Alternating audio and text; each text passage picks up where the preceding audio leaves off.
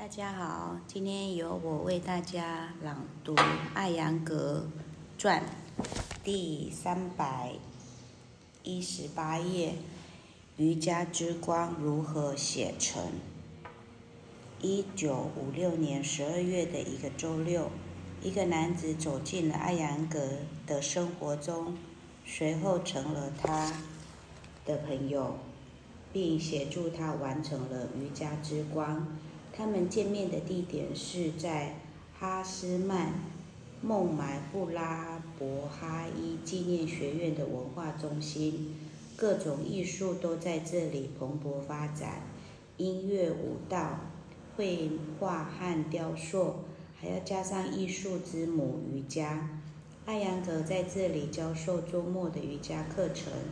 艾扬格从课堂中抬起头，看到一个戴着眼镜。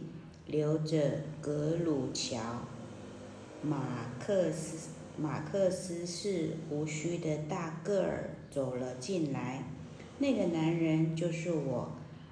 我向他做了自我介绍，并告诉他，我和我的妻子希望参加他的瑜伽课程。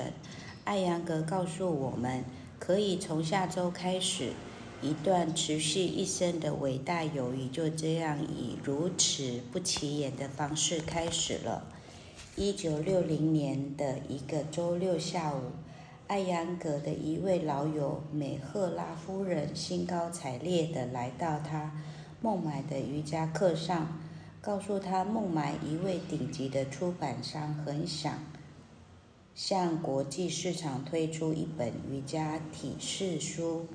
因为我自一九五六年起就是阿扬格的学生了，我于是致电这位出版商，和他约了一个见面时间。我又写信给阿扬格，告诉他带上自己的体式照片集。这位出版人非常喜欢这些体式照。经过一番讨论之后，我们决定为每一个体式配一些文字。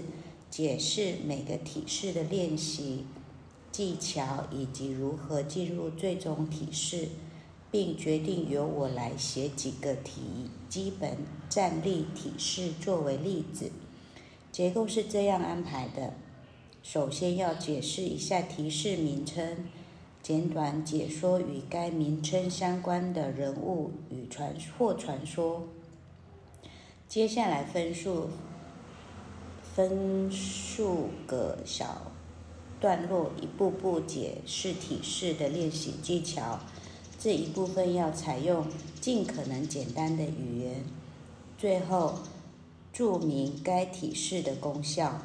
我在之前的几年里一直在报纸上为高级法院撰写法律裁决书。我又有幸接受艾扬格的体式训练。我的法律文书报道方面的训练，让我可以写出普通人能够轻松读懂的文章。艾扬格和我想要完成一本经历时间考验后能成为原始资料集的书。我们觉得应该准备一本教科书，该书要易懂、易读，文字上的解说是为了展示练习的步骤。如此，他便不会轻易过时。我们提供给这位孟买出版商的提案却没能最终通过，真是一大憾事。但是后来的发展却表明，当时的遗憾其实是一大幸事。与此同时，艾扬格开始在孟买的威灵工作室拍摄体式照，照片要展示出每一个练习步骤。在炙热的摄影棚灯光下做出大量姿势拍照，绝对是一项磨人的挑战。